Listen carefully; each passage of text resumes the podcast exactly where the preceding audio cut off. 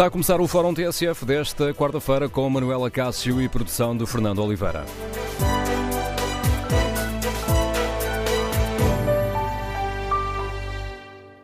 Bom dia. O, hoje vamos eh, debater aqui no Fórum TSF a decisão do Governo de agravar as medidas para travar o avanço da Covid.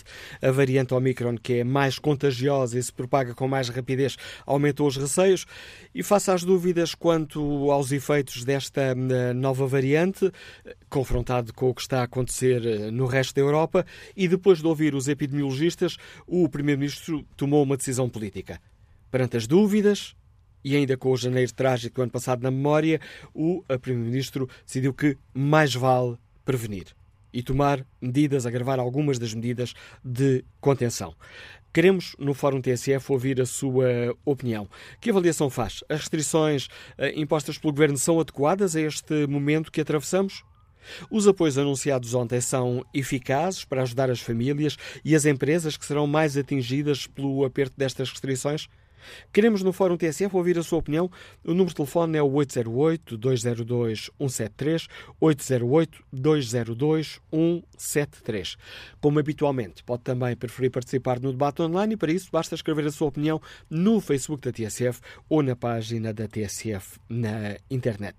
Queremos também, portanto, aqui um bocadinho a malha, para além desta avaliação mais global às medidas anunciadas ontem pelo Governo, queremos saber como avalia a decisão de alargar de 4 para 6 os testes rápidos gratuitos cada um pode, cada um de nós pode fazer. É uma medida eficaz? Tendo em conta a falta de capacidade de resposta das farmácias e laboratórios eh, que têm protocolos estabelecidos com, com o Estado? E quanto ao processo de vacinação? Compreende a decisão de encerrar os centros durante cinco dias, no período de Natal e Ano Novo? Ou considera que esta estratégia acaba por eh, dar razão a quem tem denunciado a falta de contratação de médicos e enfermeiros para assegurarem este processo de, da vacinação? Queremos, no Fórum TSF, ouvir a sua opinião. Recordo o número de telefone que lhe permite participar aqui de Viva Voz, 808-202-173. 808-202-173. Ontem, ao anunciar estas medidas, o Primeiro-Ministro António Costa salientou hum, a importância de uh, há medidas restritivas, mas também há apoios às famílias e às empresas. É desses apoios que vamos falar agora, pelo menos de parte desses apoios. Bom dia, Sr. Ministro Ana Mendes Godinho, bem-vindo ao Fórum ATSF. Sabemos que aqui no apoio às, hum, às empresas o programa Apoiar fica a cargo do seu colega Cisa Vieira, mas um, o seu Ministério tem, eh, tem nas mãos aqui alguns dos apoios eh, que têm demonstrado ser mais eficaz. A questão do layoff, a questão do apoio à retoma. A esse nível, como é que as coisas vão funcionar, Senhora Ministra? Bem, antes de mais, bom dia a todos. Eh, como sabe, o que nós temos procurado fazer sempre é ir acompanhando e adaptando as medidas em função também das, da evolução da pandemia e das necessidades de acompanharmos também aqui as restrições. Eh, do ponto de vista eh, das medidas de apoio ao emprego, nós temos, eh, temos colocado em cima da mesa e sempre disponível o layoff simplificado, como sabe, para as, as atividades que estão encerradas ou que são encerradas por ordem, seja do governo ou ordens administrativas, e também o apoio à retoma continua em vigor. Nós garantimos que o apoio à retoma se mantém enquanto existem eh, restrições associadas à pandemia. No fundo, o apoio à retoma eh, eh, apoia em função das quebras de faturação que cada uma das empresas tem. Relativamente às medidas e à necessidade, de alguma forma, de anteciparmos as medidas de, de contenção em uma semana, procuramos acompanhar também esta, esta antecipação daqui de, de, uma ativação, nomeadamente do apoio à família, relativamente aos, às famílias que têm eh, crianças cujas, eh, cuja atividade das creches não era suposto encerrar. E, portanto, procurando aqui também encontrar uma medida para apoiar as famílias que não tinham esta previsão de, das creches encerrarem e, por isso, também antecipámos o apoio à família para começar já uh, na próxima semana. Então vamos aqui... apoio à família... É, é isso não, mesmo, vamos, vamos aqui olhar Pronto. aqui por diversas áreas. Comecemos então pelo apoio à família, porque uh, neste apoio à família há aqui uh, diversas, diversas linhas e diversas variantes. na primeira semana e na segunda semana. Bem, na primeira semana o que nós fizemos foi ativar o apoio à família para os pais cujas crianças eh, estava previsto ter, estarem a frequentar as creches ou os ATLs ou, ou os centros de atividades de pessoas com deficiência que não estavam previstos encerrar, não é? Estes não têm não estava previsto, tal como as escolas não estavam em férias, e, portanto, para estes pais, eh, reativamos o apoio à família, precisamente para responder a um momento que não era previsível que estes estabelecimentos estivessem encerrados, precisamente para eh, que os pais possam ficar com, com as crianças. Em relação ao apoio à família, o que fizemos foi exatamente reativar o apoio à família tal como ele já esteve em funcionamento em 2020 e em 2021, já agora só recordar alguns números. Nós em 2020 tivemos 204 mil pessoas abrangidas pelo apoio à família, em 2021 112 eh, mil. E, portanto, o que nós fizemos foi reativar exatamente nestes termos, o que significa que os trabalhadores que partilhem, uh, portanto, entre os dois pais o apoio à família, têm uh, o apoio correspondente a 100% uh, do, do salário, aqui com esta preocupação de garantir que quando há de facto real partilha entre os pais, e para evitarmos o que aconteceu, nomeadamente em 2020, em que grande parte dos trabalhadores foram as mulheres as que foram mais afetadas, mais, de 85% dos trabalhadores foram mulheres que ficaram em casa com os filhos e aqui para promovermos uma real partilha eh, há aqui uma discriminação de facto positiva, pagando 100% àqueles pais que partilhem entre os dois este apoio à família. Eh, quando não existe a partilha, portanto, desculpe só corrigir, eh, relativamente às situações em que haja partilha, mas também em relação às famílias monoparentais, naturalmente. Nas situações em que não haja partilha, aí o apoio é de 66%, sendo isso depois essa parte repartida entre a entidade empregadora e a Segurança Social. Também já agora deixe-me dizer, eh, está previsto que a Segurança Social disponibilize hoje, ainda no site, o formulário para que os trabalhadores descarreguem e possam apresentar eh, na sua empresa, na entidade empregadora, eh, comunicando que o período relativamente ao qual estarão em apoio à família. Esta é aqui para a primeira semana e na outra semana já havia apostos previstos, mas apoios previstos, mas eh, não serão para todos. Em relação à semana seguinte, o apoio à família será aí mais alargado do que nesta na semana entre o Natal e o fim de ano, porque aí abrangerá também as crianças que, eh, cuja escola, cujas atividades letivas eh, foram adiadas. E, portanto, aí alarga a todas as, as outras atividades das escolas que, que aí iriam começar, mas por, por esta decisão de razões sanitárias foi, foi adiada. E, portanto, também essas crianças são abrangidas, aí uh, com a limitação que tem sido, aliás, assumida desde o início, que é para apoiar as crianças até 12 anos. E com uma divergência, ali com uma diferença também, se, se um dos pais está em teletrabalho ou não. Naturalmente, aquilo que também voltámos a replicar foi exatamente aquilo que foi aprovado. Uh, se lembra que houve várias alterações que foi havendo, aliás, em sede da, da legislação do próprio apoio, para garantir que se o pai estiver em teletrabalho uh, e um, a criança estiver até frequentar até o quarto ano, também aí, por se considerar que é muito difícil a conciliação entre o teletrabalho e estar com uma criança até o quarto ano, também nessa situação ter direito ao apoio à família. Estas, eh, estes eh, apoios, já nos disse que em princípio hoje o formulário estará no site da Segurança Social. Estes são apoios eh, fáceis de pedir com um reembolso rápido?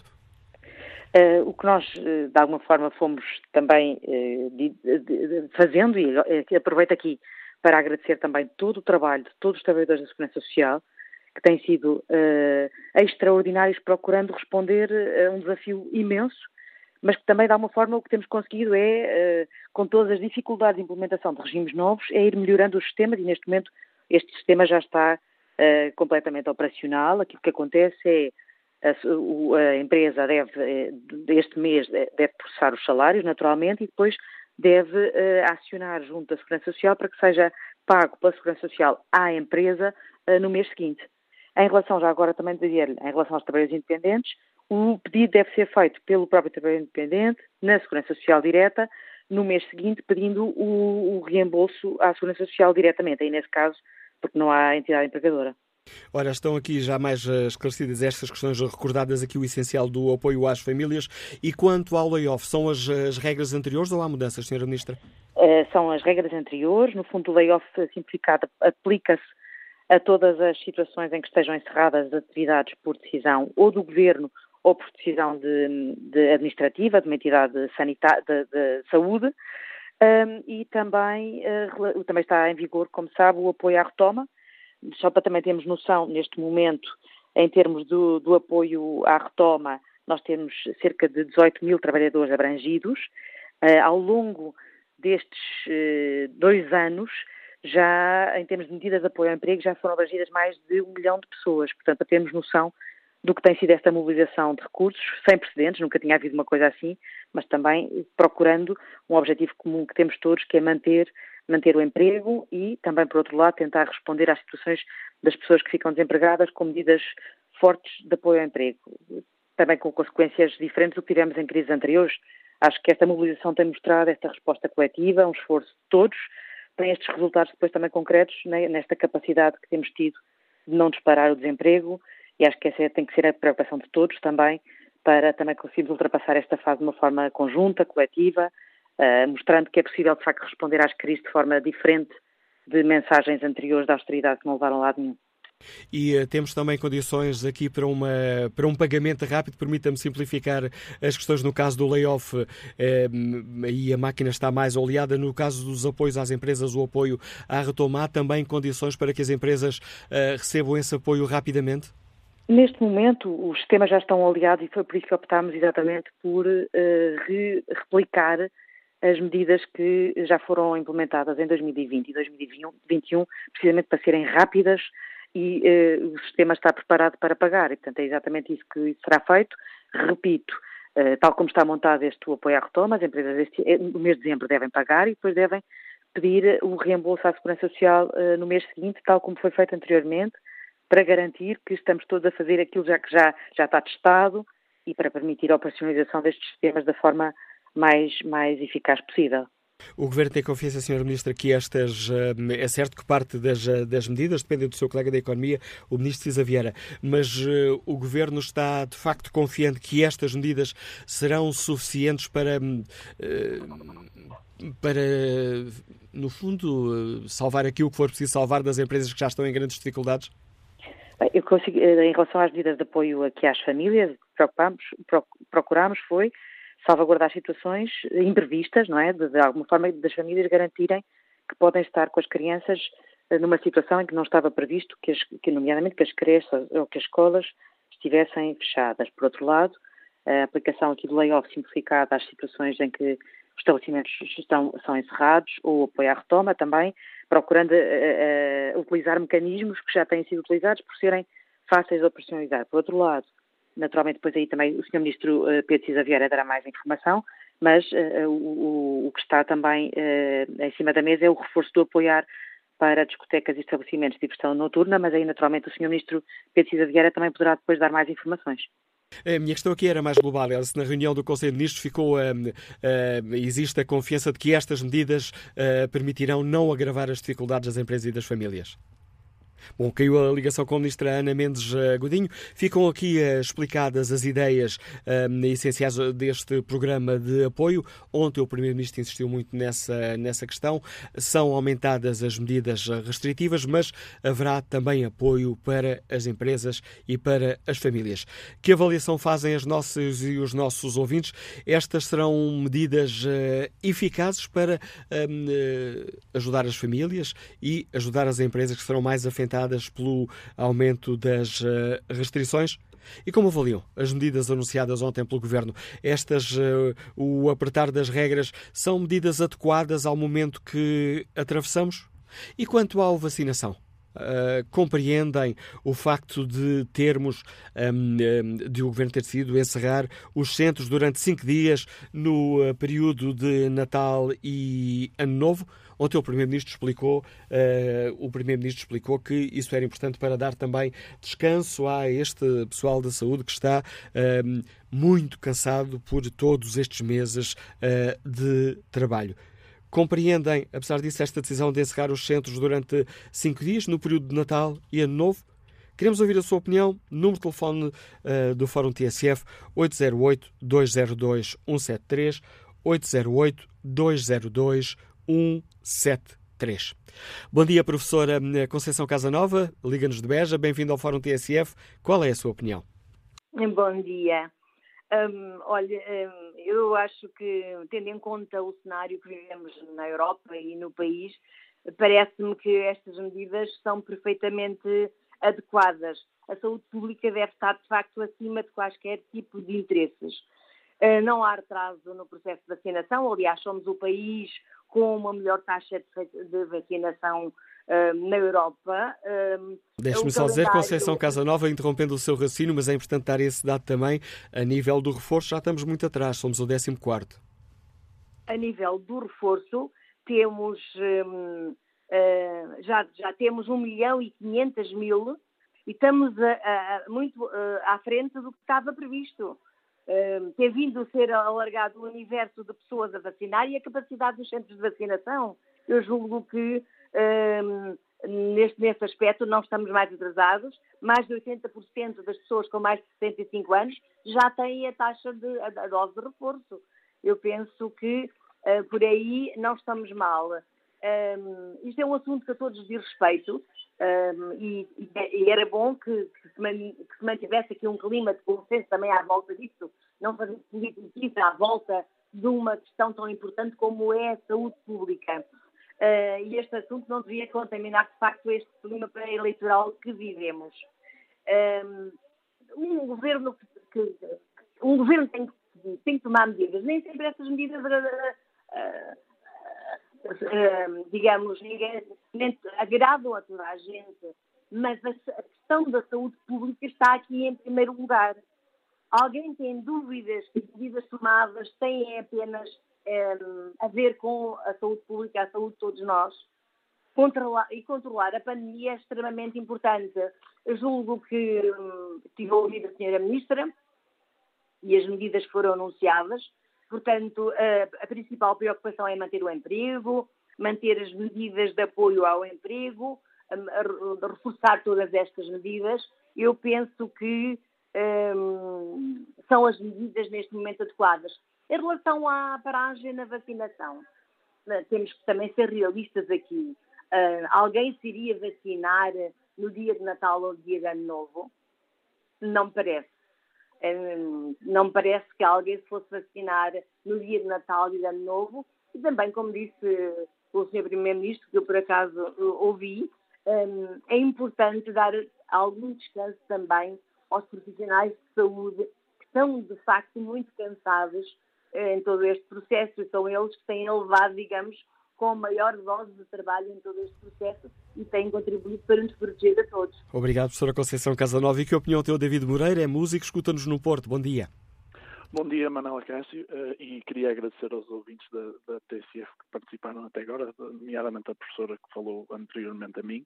Eh, a minha preocupação prende-se com eh, dois fatores.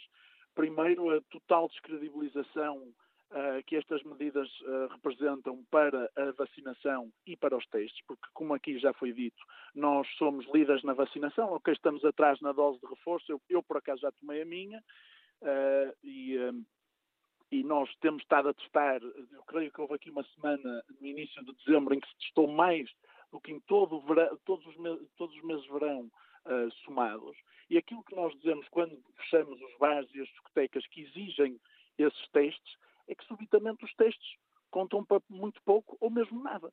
E, e voltamos à carga com diabolizar as, eh, as, discotecas e os bares que têm licenças, alvarás, pagam impostos e estão sujeitos a estas regras que até acho um bocadinho duvidosas do ponto de vista constitucional, obrigar um espaço privado a discriminar conforme a, apresentação de um teste ou de um certificado de vacinação. Acho um bocadinho duvidoso, mas as medidas que o Governo tomou ontem acabam por descredibilizar completamente a eficácia das vacinas, que nos foi dito que seriam o nosso passaporte para a liberdade, que seria, a nossa, seria o virar da página, e ainda para mais esta situação com os testes. Quer dizer, nós tivemos, a noite esteve aberta uh, 75 dias, quando falo da noite, falo dos bares noturnos e das discotecas.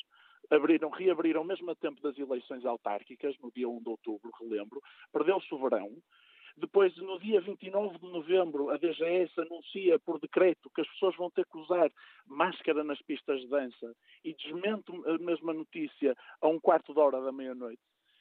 E depois de dois fins de semana com as discotecas e os bares completamente às moscas, anuncia isto que foi absolutamente catastrófico para quem já tinha despesas com a passagem de ano e com a noite de Natal, que pelo menos no Porto é uma noite que costuma estar completamente à pinha.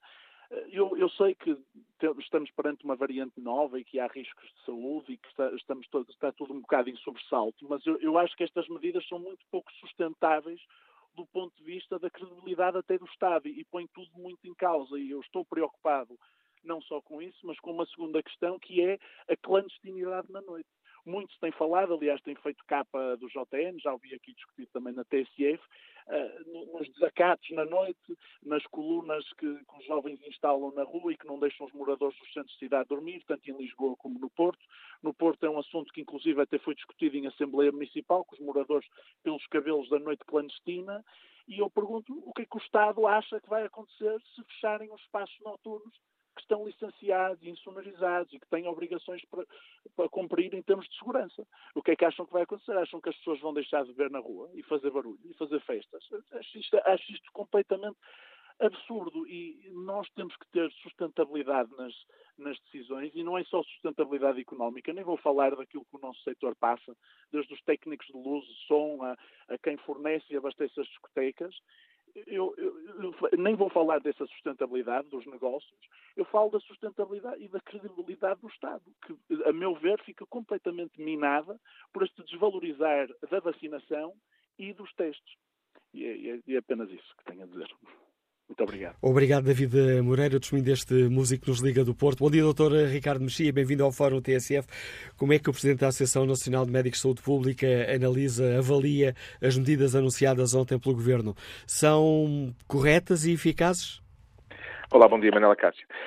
Eu partilho também de algumas das eh, questões que já foram levantadas agora no fórum, mas naturalmente que o facto de estarmos eh, no cenário anterior numa espécie de aceleração até à passagem de ano para depois travar a fundo, também me parecia que podia trazer depois algumas complicações durante o mês de janeiro. E, portanto, eu penso que é avisado eh, haver aqui este aumento da tal semana de contenção para a semana imediatamente a seguir aqui às festividades do Natal. Agora, eu acho que há aqui depois alguns riscos temos que, obviamente, também incluir. Sabemos que a passagem de ano é tipicamente um momento de festa para, para todos nós e, portanto, o facto de deixarmos de ter espaços mais ou menos regulados em que as pessoas uh, realizam testes, uh, tendencialmente há maior fiscalização dos comportamentos e que passam agora para um contexto totalmente privado, não é? E que, portanto, pode também trazer-nos aqui algumas dificuldades. E, portanto, sinalizar que é importante que, apesar de não haver esta possibilidade agora, um, que isso possa ser uh, acautelado também por todos os cidadãos. E depois também aqui uma assimetria, enfim, aguardemos pela redação final, entre aquilo que é feito uh, em relação a espaços uh, comerciais que tipicamente organizam esses, essas festas ou outros eventos ad hoc que vão decorrer. E, portanto, aparenta haver aqui uma assimetria que também me parece difícil de uh, compreender. Mas, uh, de qualquer forma, o importante aqui é sinalizar que temos que reforçar a nossa resposta, seja a nível da vacinação, da testagem, o reforço da nossa capacidade também de interromper cadeias de transmissão. Voltamos a ter agora uh, pessoas que não conseguimos contactar porque os recursos não foram novamente um, reforçados e, e, portanto, eu acho que eh, depois todas as outras medidas individuais que todos conhecemos há largos meses também, não as podemos esquecer, em particular neste período em que as coisas se estão, de facto, a complicar um pouco mais, sem prejuízo da severidade ser muito diferente daquela a que já assistimos noutro momento em que efetivamente as vacinas ainda não estavam a cumprir o seu papel, não estavam ainda disponíveis para eh, controlar a, a componente mais grave da doença. Falando aqui da vacinação, que é nesta batalha a arma essencial, continuando aqui com as metáforas uh, militares, uh, compreende esta decisão de, durante cinco dias, encerrarmos os centros de, de, vacinação? Tinha de ser assim para dar descanso às pessoas que estão muito cansadas uh, ou haveria outras alternativas? Enfim, olha, nós estamos a, gerir equilíbrio já há muitos meses, não é? E, portanto, naturalmente que este período é um período também naturalmente complicado de, para, para, as famílias e, e, portanto, os profissionais de saúde também têm essa necessidade. Enfim, eu julgo que seria eventualmente equacionável a contratação de outros profissionais, mas também coloco a questão até de que ponto de vista é que haveria uma procura assim tão elevada também nestes dias, em que tipicamente as pessoas estarão com as suas famílias e talvez a procura da vacinação não fosse aquilo que colocariam como prioridade. E, portanto, eu acho que é um equilíbrio difícil de gerir, mas naturalmente também sabemos que a grande parte das pessoas que estamos agora a vacinar já são os reforços e, portanto, apesar de tudo, são pessoas que têm alguma proteção e que nós queremos melhorar essa proteção. Portanto, adiar um ou dois dias pode eventualmente ter algum impacto, mas esse impacto também terá uma dimensão que eu diria que não é assim tão significativa. Obrigado, Dr. Ricardo Mexia, por nos ajudar aqui a ler a eficácia das medidas anunciadas eh, pelo Governo, eh, méritos, defeitos destas medidas assinalados aqui eh, pelo Presidente da Associação Nacional de Médicos de Saúde Pública. Queremos, no Fórum TSF, ouvir a sua opinião. As restrições impostas ontem pelo Governo são adequadas a este momento que atravessamos? Compreendo o argumento que, face às dúvidas que temos relativamente a esta variante Omicron, então mais vale prevenir para evitar termos um janeiro uh, tão trágico como tão trágico como o do ano passado? E os apoios anunciados pelo Governo serão eficazes para ajudar as famílias e as empresas eh, mais atingidas pelo aperto das restrições? Queremos, no Fórum TSF, ouvir a sua opinião. Recordo o número de telefone que permite participar: 808-202-173. 808-202-173. 173. Pode também participar no debate online, escrevendo a sua opinião no Facebook da TSF ou na página da TSF na internet. Miguel Silva hum, fez isso mesmo e escreve: compreende perfeitamente as medidas aplicadas. No meu entendimento, são até poucas em determinados aspectos, tendo em conta o desleixo que se tem sentido por parte da maioria dos portugueses. No entanto, e visto a palavra de ordem ser testar, não percebo como podemos testar se na realidade não existem testes e os que existem são a 25 euros a caixa. Todos os números que são divulgados parecem uma pura mentira, escreve Miguel Silva, isto porque a maioria das pessoas adquire o chamado teste rápido, faz o teste em casa, manifesta positivo e a seguir cala-se. Onde está então a veracidade dos números? Pergunta este nosso ouvinte.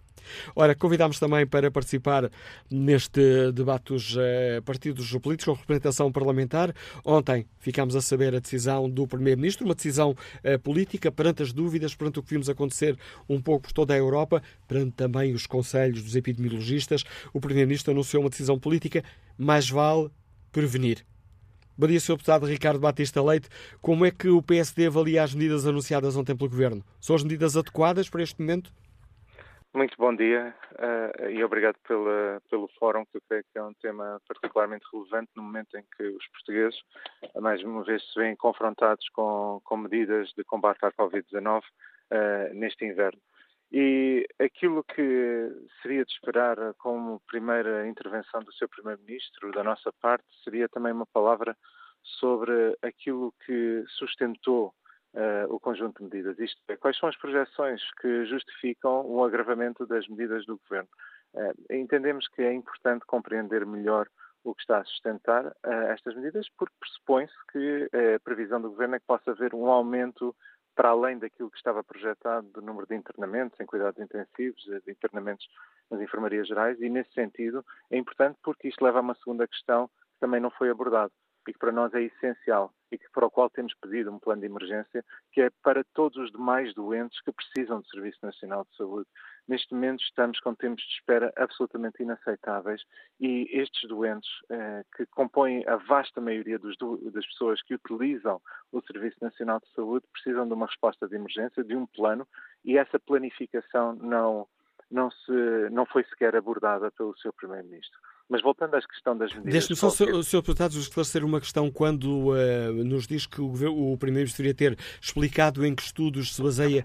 Isso significa que para o PSD estas medidas não são justificadas? Uh, uh, ou melhor, a situação médica, a situação pandémica não justifica estas medidas?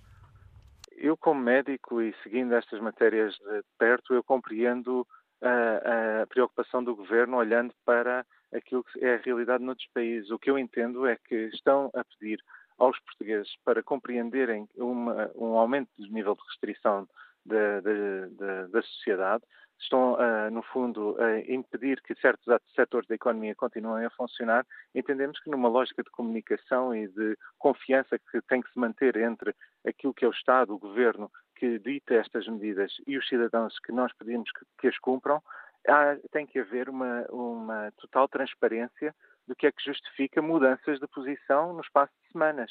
E aquilo que nós precisávamos perceber, porque já ouvi várias pessoas dizerem que uh, estamos a ver um período igual ao do ano passado, quando é absolutamente mentira. Com a vacinação, felizmente, nunca teremos uh, aquilo que vivemos em janeiro passado, com mais de 6 mil mortes. E, portanto, é importante também colocar todos uh, os debates e medidas em perspectiva, e é nesse sentido que eu, que eu estava a dizer, que numa lógica de, destes apelos constantes que temos feito de melhoria da comunicação, seria importante o Governo deixar muito claro porque é que toma cada medida a cada momento, eh, como não houve uma reunião do Infarmed, como não houve uma reunião formal com os partidos, essas informações não nos foram apresentadas, nem foram apresentadas aos portugueses e o Governo ainda vai a tempo de poder explicar agora em detalhe uh, quando publicar, no fundo, as medidas em detalhe. Agora, Fica clara essa questão. Uh, interrompiu quando julgo que me iria apontar algumas áreas que lhe parecem ser mais críticas nestas medidas do Governo. Sim, aquilo que é importante também reter é a importância de, quando estamos a gerir crise, de esperar o melhor, mas preparar para o pior.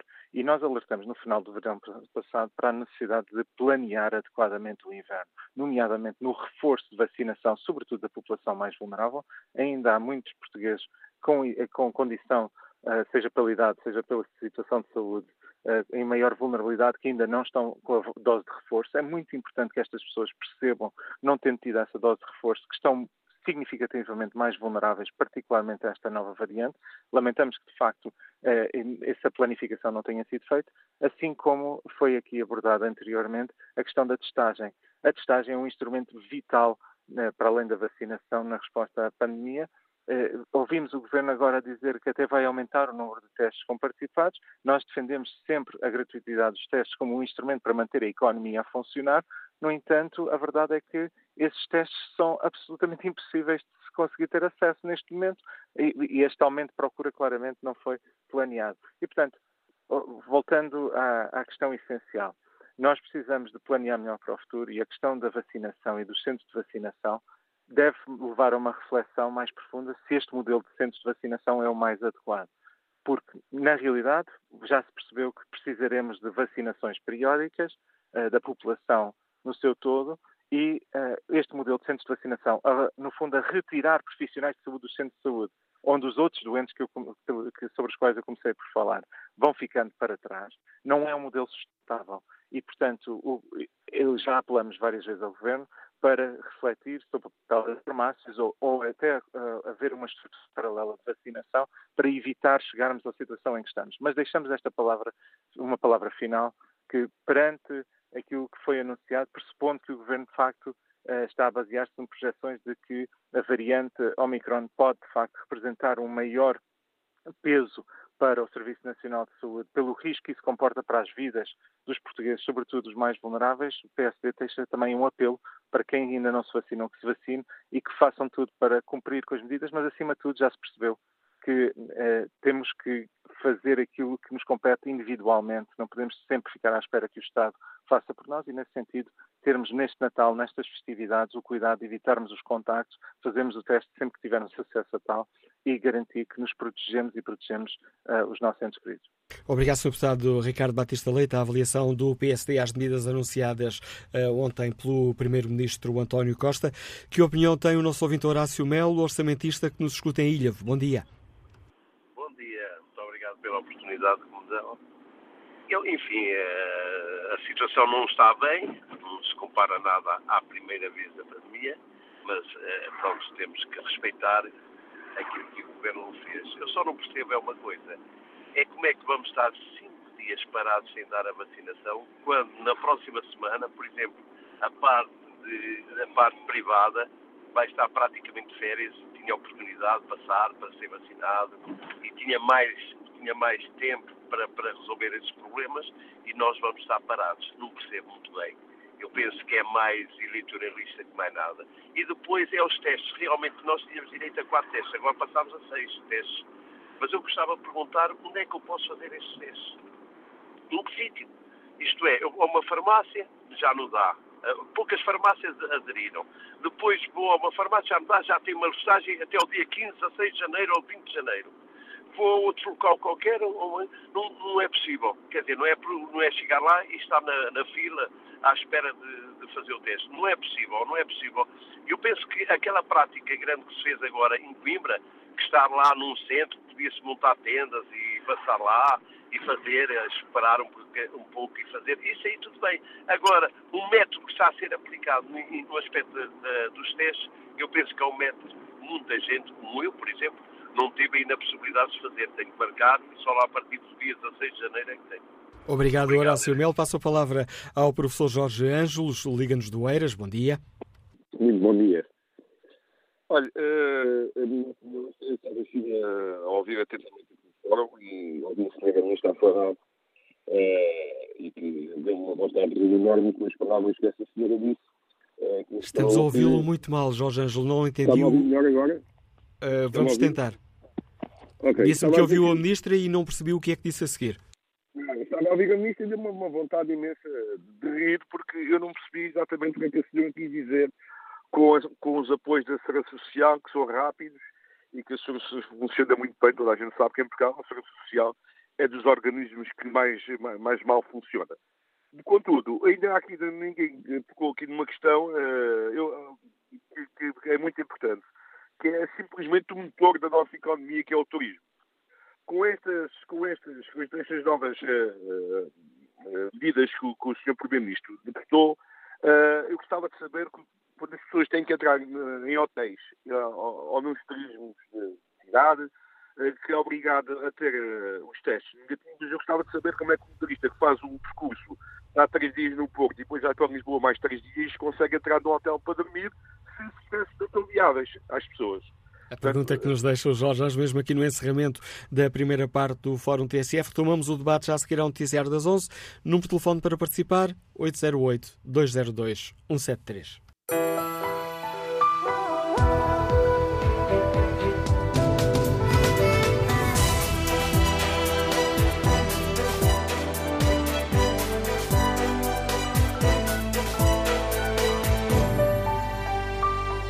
Onze da manhã com oito minutos, vamos retomar o Fórum TSF, edição de Manuela Cássio, produção de Fernanda Oliveira.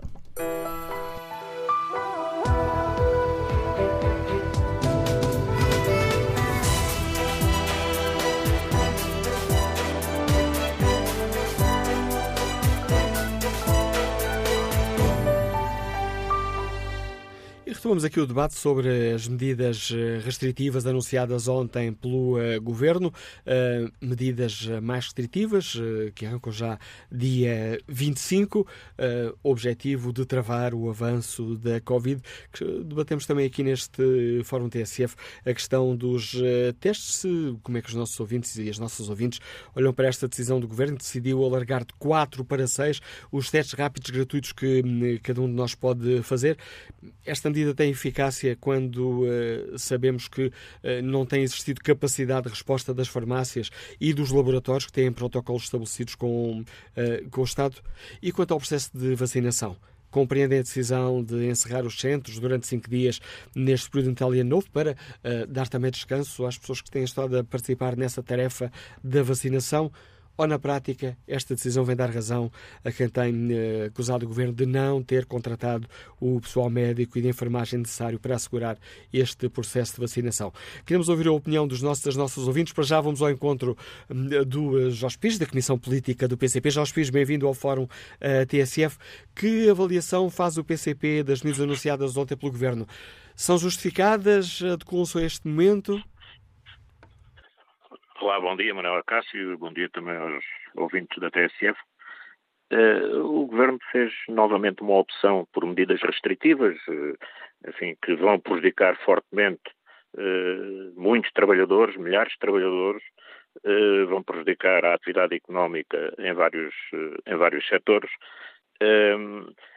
é uma, é uma decisão que vem na linha do que já aconteceu em outros momentos anteriores, ou seja, enfim, faz uma campanha tremenda a exigir medidas restritivas e depois o governo, enfim, a seguir vem com essas medidas. Acontece que a situação hoje não é igual à situação que nós tínhamos, por exemplo, no início do ano. Nós hoje temos uma situação eh, em que eh, quase eh, mais de 85% dos portugueses estão vacinados com as duas doses da vacina e já quase 2 milhões de portugueses apanharam, enfim, a terceira, a terceira dose o número de, de, de, incidências é muito mais baixo. Repare, nós em janeiro do, deste ano nós tínhamos eh, mais de 300 mil pessoas, eh, eh, enfim, positivas eh, no nosso país, eh, enfim, e, e, e, mais de 5.500 óbitos. Portanto, não estamos numa situação igual. E, e continua-se a tratar este, este problema como se estivéssemos exatamente na mesma situação.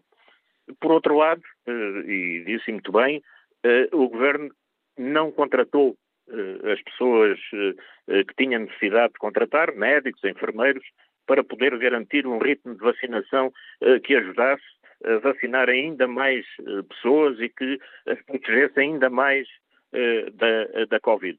Não só não contratou, como, enfim, rescindiu o contrato com centenas de enfermeiros ou seja, não renovou o contrato com centenas de enfermeiros, assim que a situação aliviou um pouco. Quando nós dizíamos que era fundamental manter os enfermeiros, era necessário contratar ainda mais enfermeiros e mais médicos, porque se era verdade que a situação em termos de Covid eh, tinha aliviado, também era verdade que começávamos a ter problemas, enfim, graves, com uh, uh, o facto de uh, o SNS, nas condições em que estava a trabalhar, ir deixando para trás alguns, uh, alguns portugueses com outro tipo de patologias. Bom, o governo não fez isso, não os contratou, não renovou a contratação. Naturalmente, agora há muita gente exausta, eles deram tudo. os enfermeiros que trabalharam nos centros de vacinação trabalharam sem gozar férias sem o convívio familiar aos fins de semana. Trabalharam milhares de horas extraordinárias sem receber um tostão. E, eh, naturalmente, que as consequências disso agora é eh, a exaustão. Uma outra coisa que, que eu queria colocar eh, e que não pode, enfim, ser indiferente às medidas que o Governo tomou, são os direitos dos pais que vão ser obrigados a ficar em casa com os seus filhos, porque vai fechar durante 15 dias insantários, as creches, e, portanto, essas pessoas precisam ficar com os filhos.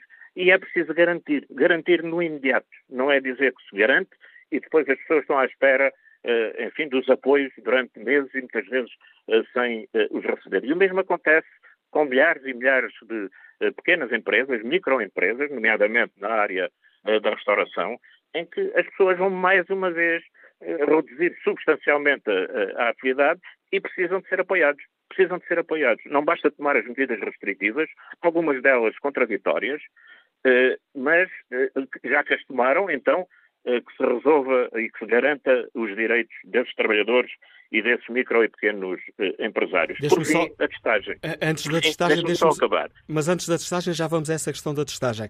Quanto a esta questão dos apoios, o Partido Comunista Português não está confiante nas garantias do Governo de que as medidas anunciadas são eficazes e, serão, e chegarão rapidamente aos destinatários? Olha, vá perguntar, uh, uh, desculpe esta, esta forma de colocar o problema, mas uh, pergunte àqueles que ainda estão à espera dos apoios que lhes foram prometidos. E não é só, não é só os micro e pequenos empresários, não é só aqueles pais que tiveram que ficar com os filhos em casa, são, por exemplo, milhares de trabalhadores da cultura que não tiveram acesso a apoios, ou então os apoios chegaram tardíssimo e eh, sem eh, eh, apoios que não resolveram o essencial dos problemas que essas pessoas tinham. E, portanto, é natural que a gente tenha dúvidas se desta vez as coisas vão funcionar melhor. Mas a nossa, a nossa questão é que deve ser resolvido já. Deve ser resolvido já. As pessoas não podem ficar à espera meses por esses, por esses apoios. Mas já agora deixe-me falar Vamos então da à questão da testagem porque a testagem é uma questão, enfim, nós no PCP temos, enfim, desde o início da epidemia que nós temos colocado a questão da vacinação como o instrumento mais importante, mais sólido para o combate à Covid e a testagem é um instrumento também eh, de controle eh, da eh, epidemia. Mas não basta testar e detectar pessoas com casos positivos. É preciso depois acompanhá-las. É preciso interromper a cadeia de transmissão. E não, não é possível fazer isso mantendo uma estrutura de saúde pública que continua com falta de centenas e centenas de trabalhadores, tal como o PCP eh, tem vindo a denunciar e, aliás, fez propostas eh, muito sérias, eh, já por duas vezes, nomeadamente para o Orçamento de Estado, em que se colocava a necessidade de contratar eh, mais de 400 pessoas que estavam em falta na estrutura de saúde pública. Ora, isso não foi feito. Nós temos conhecimento de pessoas que são enviadas para casa de quarentena e depois mais ninguém fala com elas. Porque não é possível, quer dizer, os centros de saúde não têm condições, por si só, para garantir o contacto com milhares de pessoas que estão uh, em casa, uh, enfim, fazendo uh, naturalmente a quarentena e se não é possível falar com elas, se não é possível garantir os apoios que elas têm, que elas têm que ter, muitas vezes essas pessoas até podem vir a sair de casa. E, por outro lado, é preciso garantir o rastreio, porque é com o rastreio que se vai à procura de outras pessoas que tiveram contactos. E, portanto, isso tudo exige uma estrutura de saúde pública que não, não temos. E depois, cada vez mais exige o teste negativo para um conjunto de cidades. Mas depois, nós somos confrontados com vastas regiões do nosso país onde as pessoas não têm condições para ir fazer o teste. Não há quem faça o teste. O teste gratuito, naturalmente, que é aquilo que nós, eh, que nós defendemos. E, portanto, não se pode exigir cada vez mais testes negativos e termos cada vez mais problemas para fazer esse, eh, esses testes. Ainda hoje perguntei numa farmácia como é que estava uh, relativamente à, à, testagem, qual era a possibilidade de fazer. Ah, isso agora só depois do Natal. Está bem, mas eu, eu se quiser ir a um restaurante no dia 24 e no dia 25, tem que ter um teste negativo. Eu não entro no restaurante. Ou se precisar de ir a um hospital e, visitar alguém? São estas, questões, são estas questões que o Governo, a par da necessidade de reforçar o Serviço Nacional de Saúde, que é sempre a questão central do combate a esta epidemia ou qualquer outra epidemia ou qualquer outra doença, eh, que também, enfim, não ouvimos nada da boca do Primeiro-Ministro ontem relativamente a isso. Portanto, são preocupações que nós temos, naturalmente com, eh, com a situação que estamos a viver, eh, e não acompanhamos uh, o essencial daquilo que têm sido as opções uh, do Governo para esta matéria. Agradeço ao João Pires, da Comissão Política do Partido Comunista Português, por nos ter ajudado aqui também a avaliar a decisão, as decisões, as restrições anunciadas ontem pelo Primeiro-Ministro. Que avaliação faz o Rui Bastos? Está reformado e escuta-nos do Barreiro. Bom dia. Bom dia, Rui Bastos. Não, esta ligação parece ter caído. Vamos ver se temos mais sorte no contacto com o José Santos, que nos liga de Vila Nova de Famalicão. Não tem indicação que esta chamada telefónica caiu também. Estamos aqui com alguns uh, problemas nas ligações telefónicas. Vamos tentar retomar estes uh, contactos com os nossos ouvintes o mais cedo que nos for possível. Neste fórum DSF, onde avaliamos as medidas anunciadas ontem pelo Primeiro-Ministro para combater o avanço da Covid. E retomamos agora o contacto com o nosso ouvinte Rui Bastos, que está no Barreiro. Bom dia, Rui Bastos. Qual é a sua opinião? Bom dia, Sr. Manuel Acácio. Uh, bom dia, Fórum. Uh, saúde para todos, uh, que é o que nós mais necessitamos. A minha opinião é só uma. Nós voltamos novamente a politizar uma situação que é demasiado grave. Continuamos a comparar o que não é comparável, continuamos a comparar um hotel com uma discoteca, por exemplo, quando nós nos esquecemos que num hotel há grande possibilidade de se limitar o número de acesso das pessoas, mesas, etc. Na discoteca não.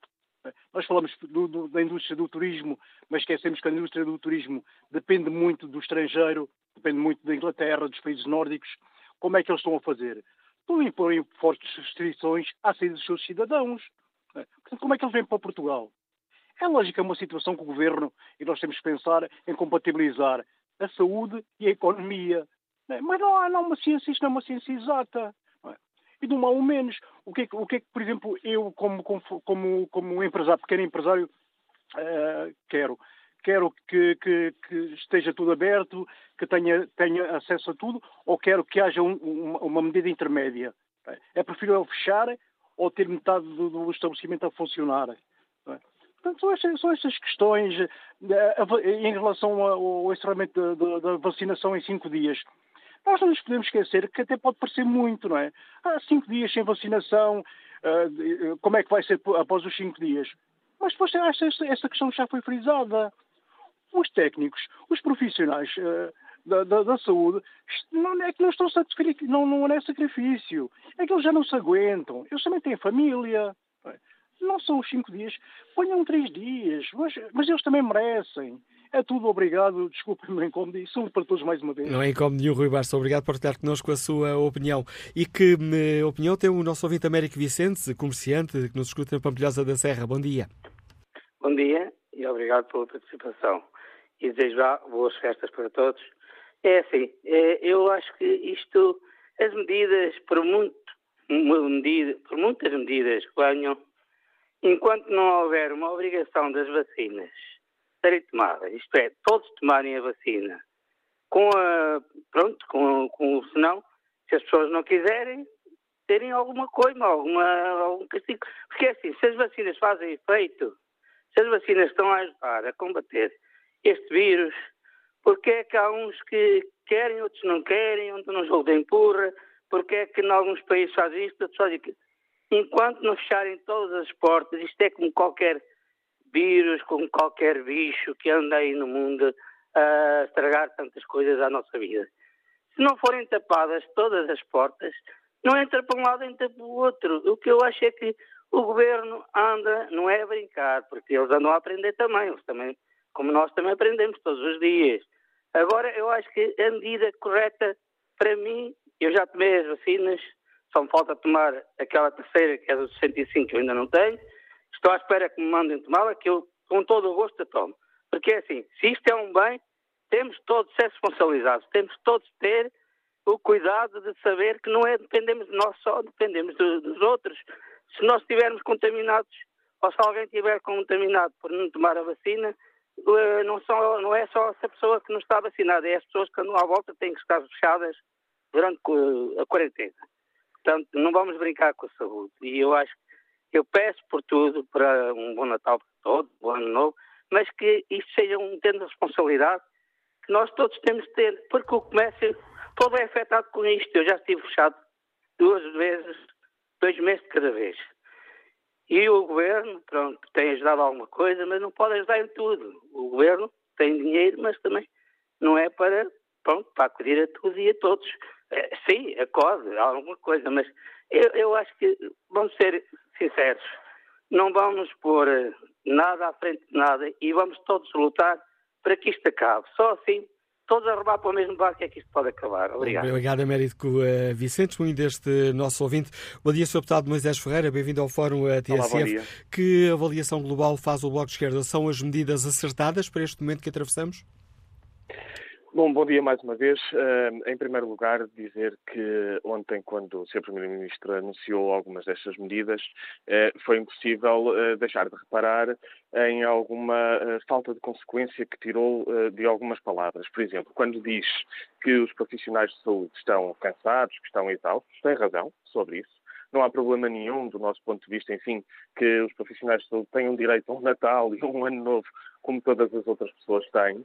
Agora, a consequência a tirar uh, desta constatação, que é verdadeira, deveria ser uh, que, então, se iriam contratar mais profissionais, nomeadamente para a vacinação, e nomeadamente para as tarefas de, de rastreio uh, epidemiológico. E essa consequência não foi tirada por parte do, do seu primeiro-ministro, que não deixa de ser estranho, e, portanto, é verdade que pode haver a necessidade de uma ou outra medida adicional para a contenção dos casos de contágio. Eh, no entanto, eh, o fundamental é mesmo nós termos os meios, nomeadamente de profissionais, para fazer o rastreio, para fazer a vacinação e para fazer a testagem. Sem estes três pilares, não há forma de eh, conter a pandemia. E isso não foi dito ontem pelo seu Primeiro-Ministro. Da mesma forma que não foi dada solução, por exemplo, sobre a dificuldade que neste momento existe de acesso aos testes.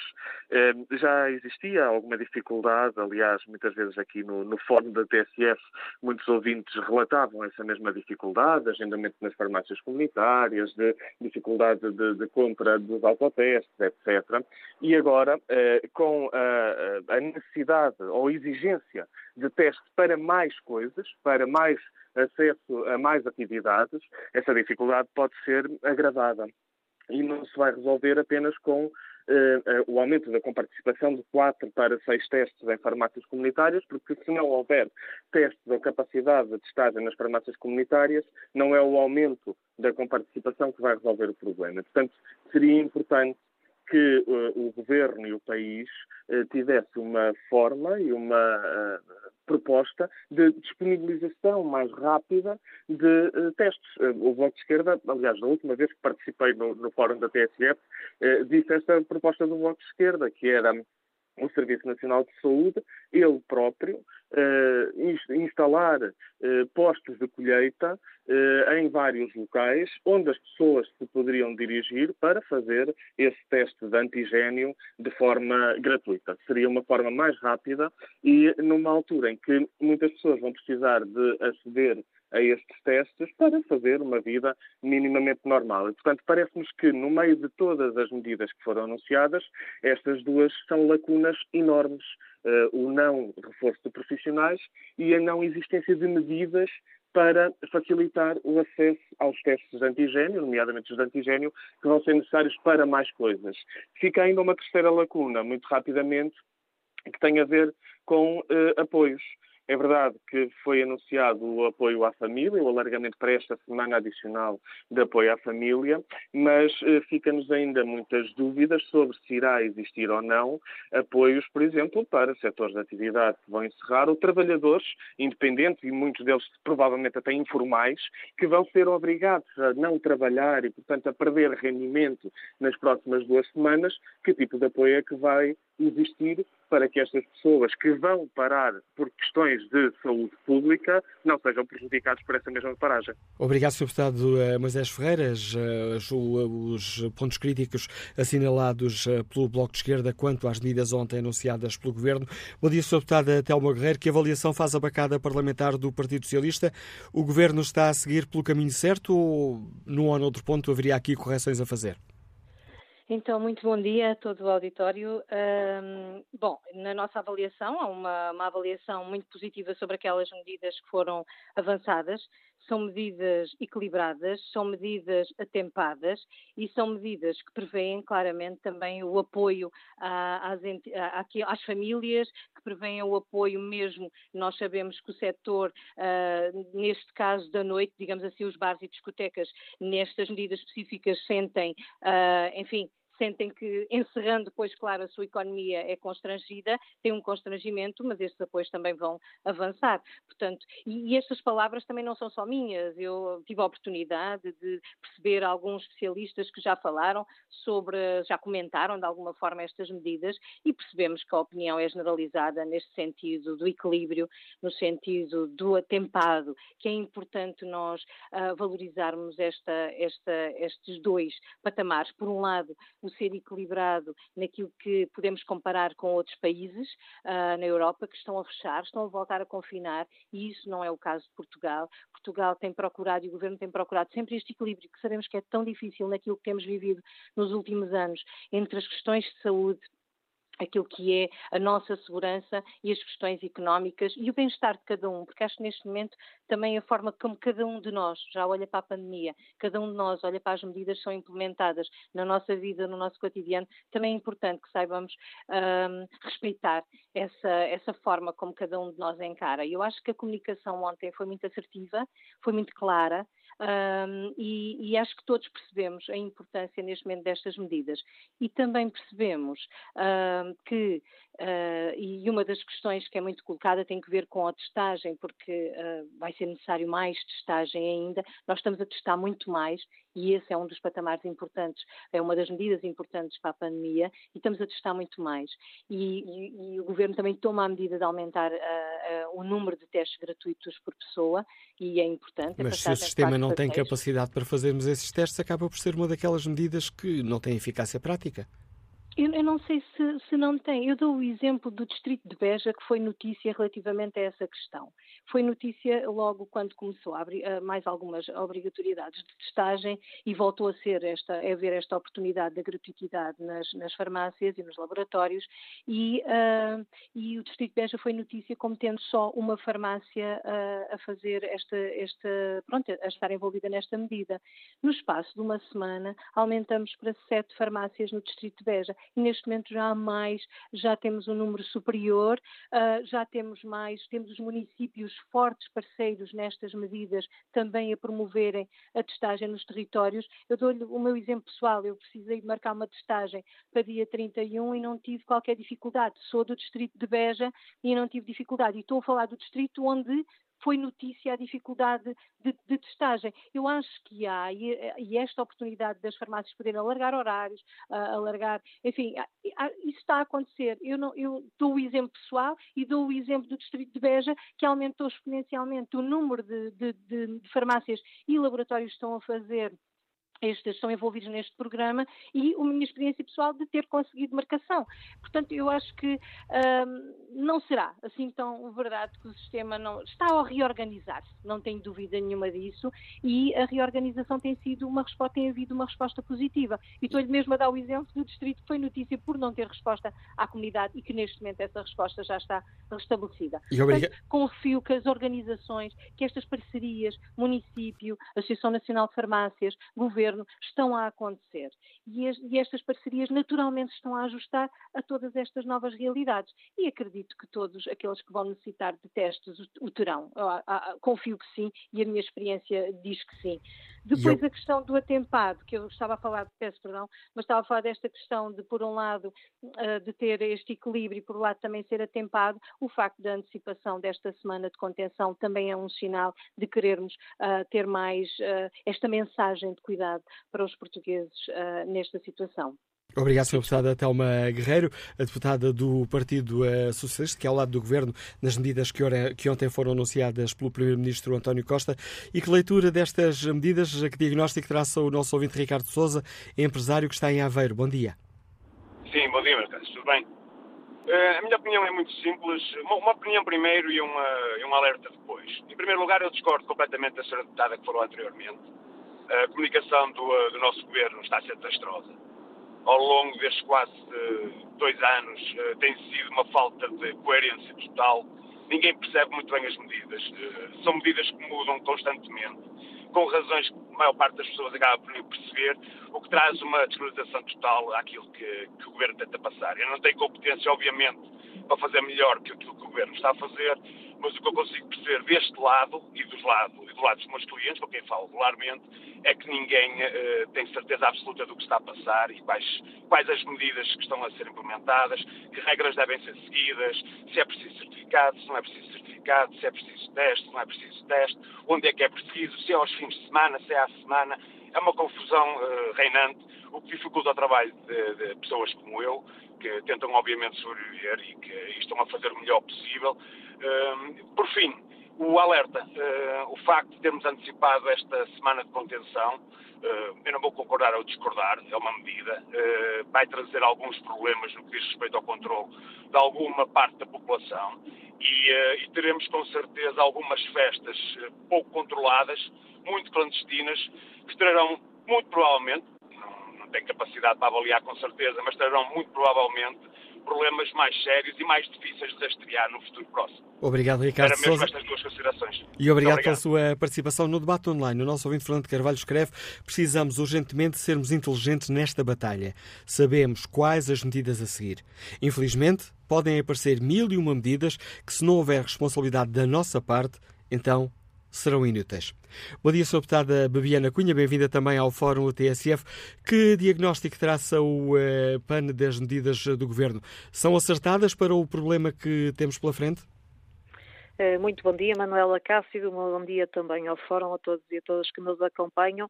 Eh, agradecer mais uma vez o convite para podermos eh, participar e, um, e partilhar aquela que é a opinião do PAN sobre a gestão desta, desta crise sanitária. Nós, desde o início, temos referido por, por diversas vezes, quer publicamente, quer em reuniões com o Governo, que a aposta na testagem e no rastreamento é um ponto-chave.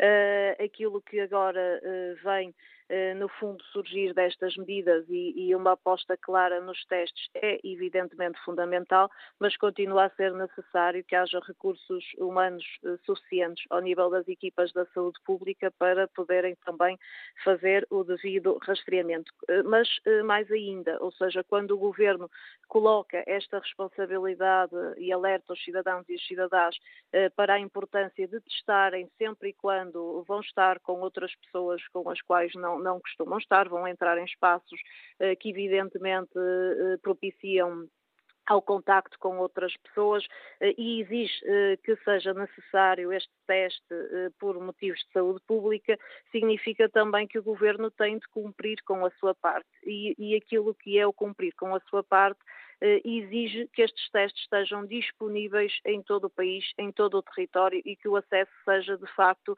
eh, garantido de forma universal. Infelizmente não temos verificado essa, essa realidade eh, em muitas zonas do país e, portanto, evidentemente que, que, dá, que registramos como positivo este aumento para os seis testes gratuitos haja laboratórios e haja, eh, no fundo, a disponibilidade para as pessoas os poderem, de facto, realizar eh, e, portanto, esse é um aspecto que temos insistido e que, e que continua por estar resolvido. Não se pode ver apenas o país à escala da sua capital e é fundamental que a testagem, o acesso universal esteja de todo garantido.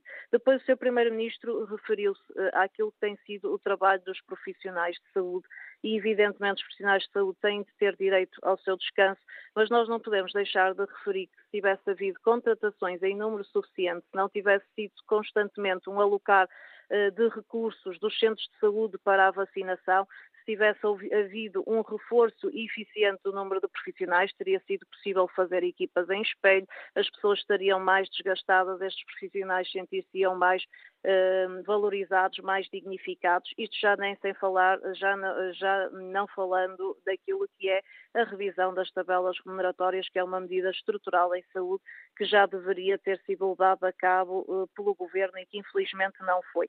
Inclusivamente no último fim de semana, uh, quando apenas cria um circuito de vacinação para crianças e, e se deixa de fora a possibilidade dos, dos, adultos em circuito próprio, em circuito separado, se continuarem a vacinar, no nosso entendimento este foi um erro também eh, que não deveria ter acontecido. Há ainda um outro aspecto eh, que gostaria de, de referir, que depende com a questão dos transportes públicos, eh, que é fundamental garantirmos constantemente, que o Governo garanta o seu, o seu reforço para que as pessoas continuem a confiar no uso dos transportes transportes públicos e que um, eh, percebam que não estão em risco, é algo que ficou ausente das declarações do seu Primeiro-Ministro e também no que diz respeito aos apoios sociais, quer às famílias, quer às empresas, eh, não houve aqui eh, uma, uma clareza, uma transparência naquilo que efetivamente vai acontecer e que deixa, evidentemente, as pessoas, as famílias, as empresas com alguma preocupação no que diz respeito àquilo que vão ser as medidas de contenção,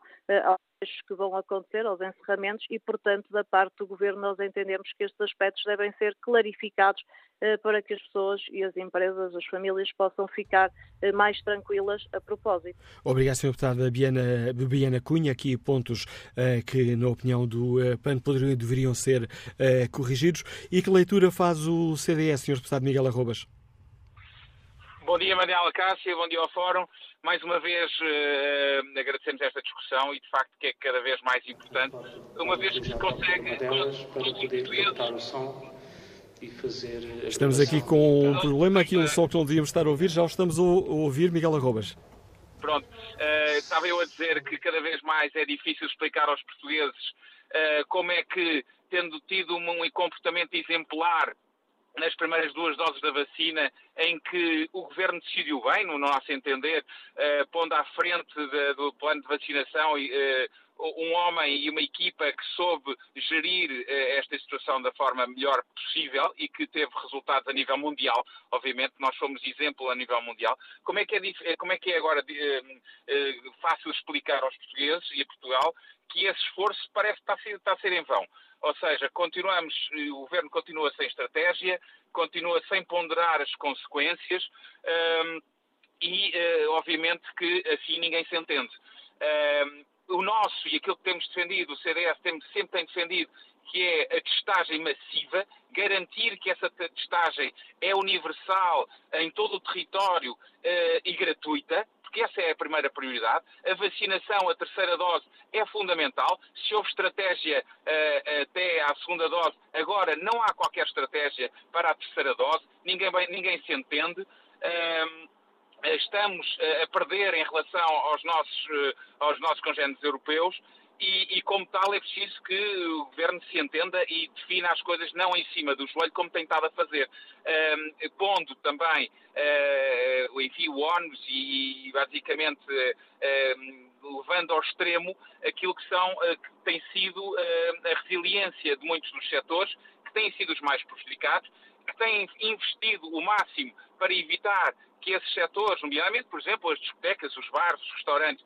que que agora se veem confrontados de novo com restrições que os afeta uh, economicamente uh, e isso, uh, de facto, não, não, não está a ser prevenido pelo Governo. entendemos que a vacinação tem que continuar, tem que aumentar o nível de vacinação, a terceira dose tem que ser cada vez mais o exemplo daquilo que foi até à segunda dose e, e, aí conseguimos chegar. E evitarmos, obviamente, esta pandemia, uh, que esta pandemia sanitária uh, uh, resulte numa pandemia social e uma pandemia económica cada vez maior.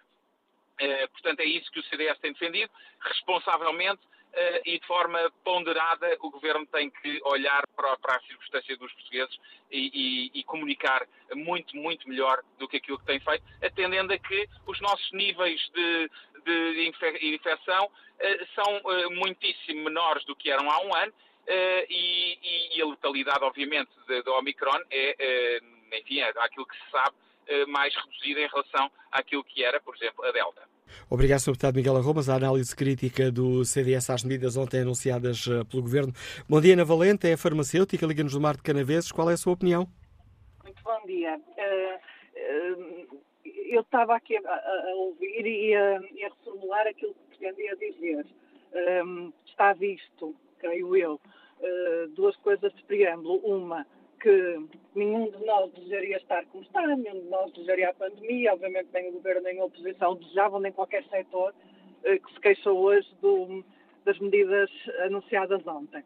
Primeira coisa. Segunda, é para esquecer que desta vez um, a política partidária vai ficar fora da, da discussão da pandemia ou da, da resolução da pandemia, porque quer com a proximidade das eleições, um, quer com uh, a capacidade que depois podemos ter de alguma análise, se aprendemos ou não durante este tempo o que é que podíamos ou não fazer e o que é que politicamente poderia ou não ser feito atempadamente, obviamente, se a nossa paciência individual se esgota, creio que será natural que os que nos representam também passem a ter uma atitude mais incisiva. Mas isso, apesar de legítimo e até de alguma maneira correto, uh, vai, ou já está, de alguma forma, a inquinar o que é fundamental, a distrair-nos do essencial e, na minha opinião também, muitas vezes de fazer com que as pessoas desliguem do, do que é importante e da, das medidas que têm de tomar. Uh, em primeiro lugar, eu acho que as medidas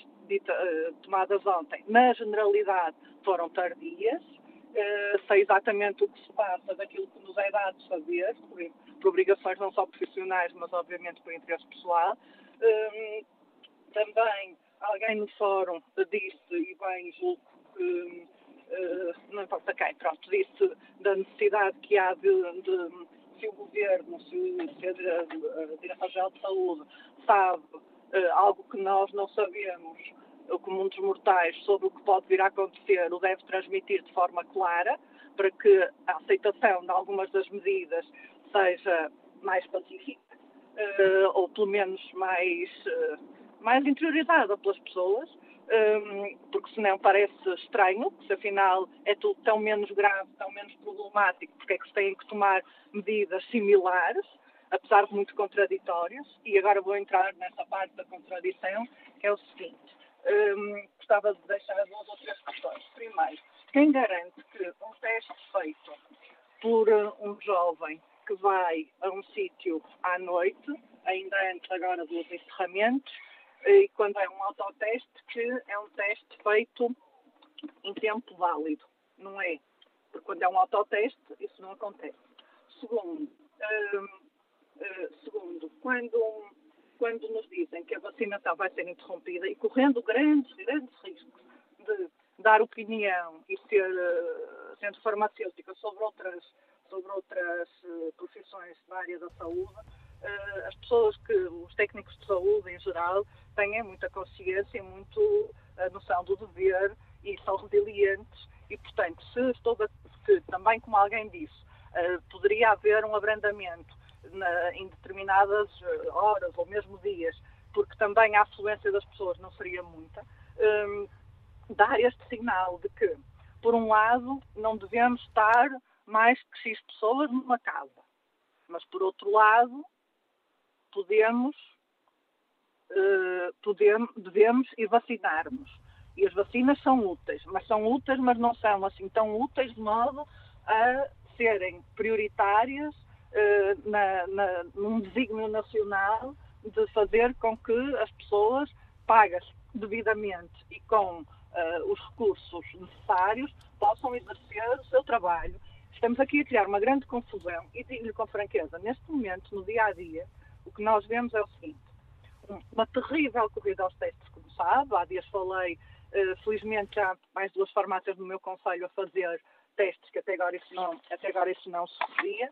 Nós ainda temos testes rápidos, porque mal apareceu a variante uh, Omicron, eu tratei logo desse, um, esse assunto, mas a corrida é enorme, também já não temos vagas. Uh, depois fica a ideia de que as farmácias é que não conseguem resolver. Depois há uma terrível assimetria. Se no Porto uh, há por todo o lado, por, por, pelos lados, pelos sítios fundamentais, sítios onde as pessoas podem recorrer mesmo na, na, na via pública para fazerem uh, testagem quando precisam dela. em conselhos mais limítrofes ou no interior, isso não acontece porque as câmaras municipais não têm meios nem humanos, nem económicos, muitas vezes para o fazer. E obrigado pela sua participação neste debate, Ana, Ana Valente, que em alguns momentos a, liga, a qualidade da ligação por telemóvel não era ideal, mas mesmo assim julgo que foi um, suficientemente perceptível para de, uh, escutarmos a opinião desta nossa ouvinte, Liga do Marco Canaveses. Bom dia, Sra. Deputada Mariana Silva, bem-vinda ao Fórum TCF. Que leitura faz o Partido Ecologista aos ver das medidas anunciadas ontem?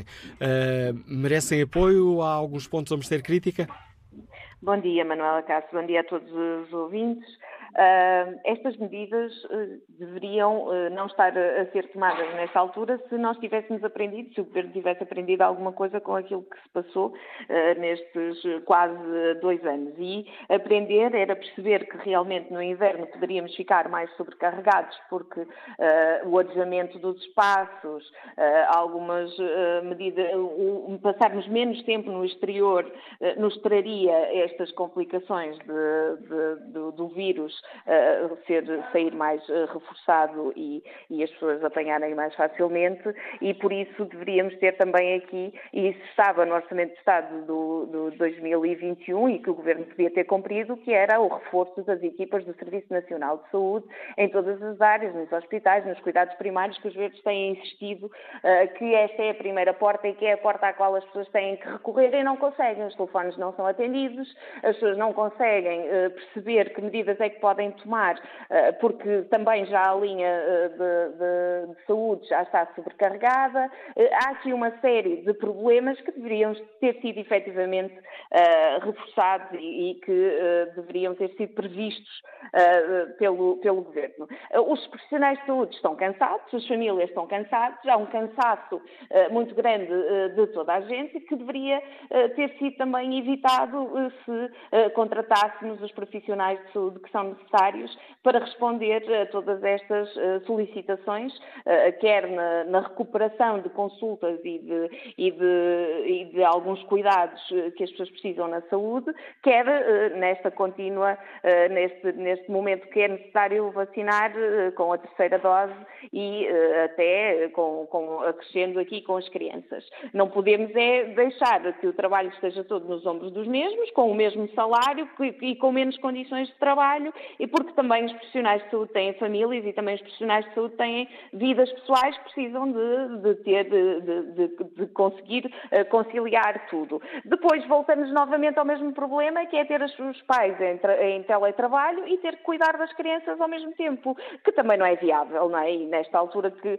com esse cansaço todo que, que tu, já estamos, uh, uh, já todos falamos e, e conseguimos identificar, torna-se ainda mais complicado que as famílias possam responder de forma adequada. Fazer os testes, sim, mas as equipas de saúde pública não estão a conseguir responder de forma atempada para que as pessoas possam saber o que é que devem fazer no caso de darem positivo e de se ficam em casa, se não ficam, quem é que contactam e, e quando conseguem chegar a estes profissionais de saúde pública já, já passaram alguns dias e é difícil realmente desta forma conseguirmos que uh, o vírus não se propague da forma como se está uh, a propagar. E obrigado, Sra. Deputada Mariana Silva, por nos explicar aqui os pontos que, na opinião do Partido Ecologista aos Verdes, era necessário insistir e corrigir. E que leitura faz a Iniciativa Liberal? Bom dia, Carla Castro, integra a Comissão Executiva hum, do Partido Iniciativa Liberal. O partido tem sido muito crítico a algumas das medidas do Governo. Críticas reforçadas neste momento?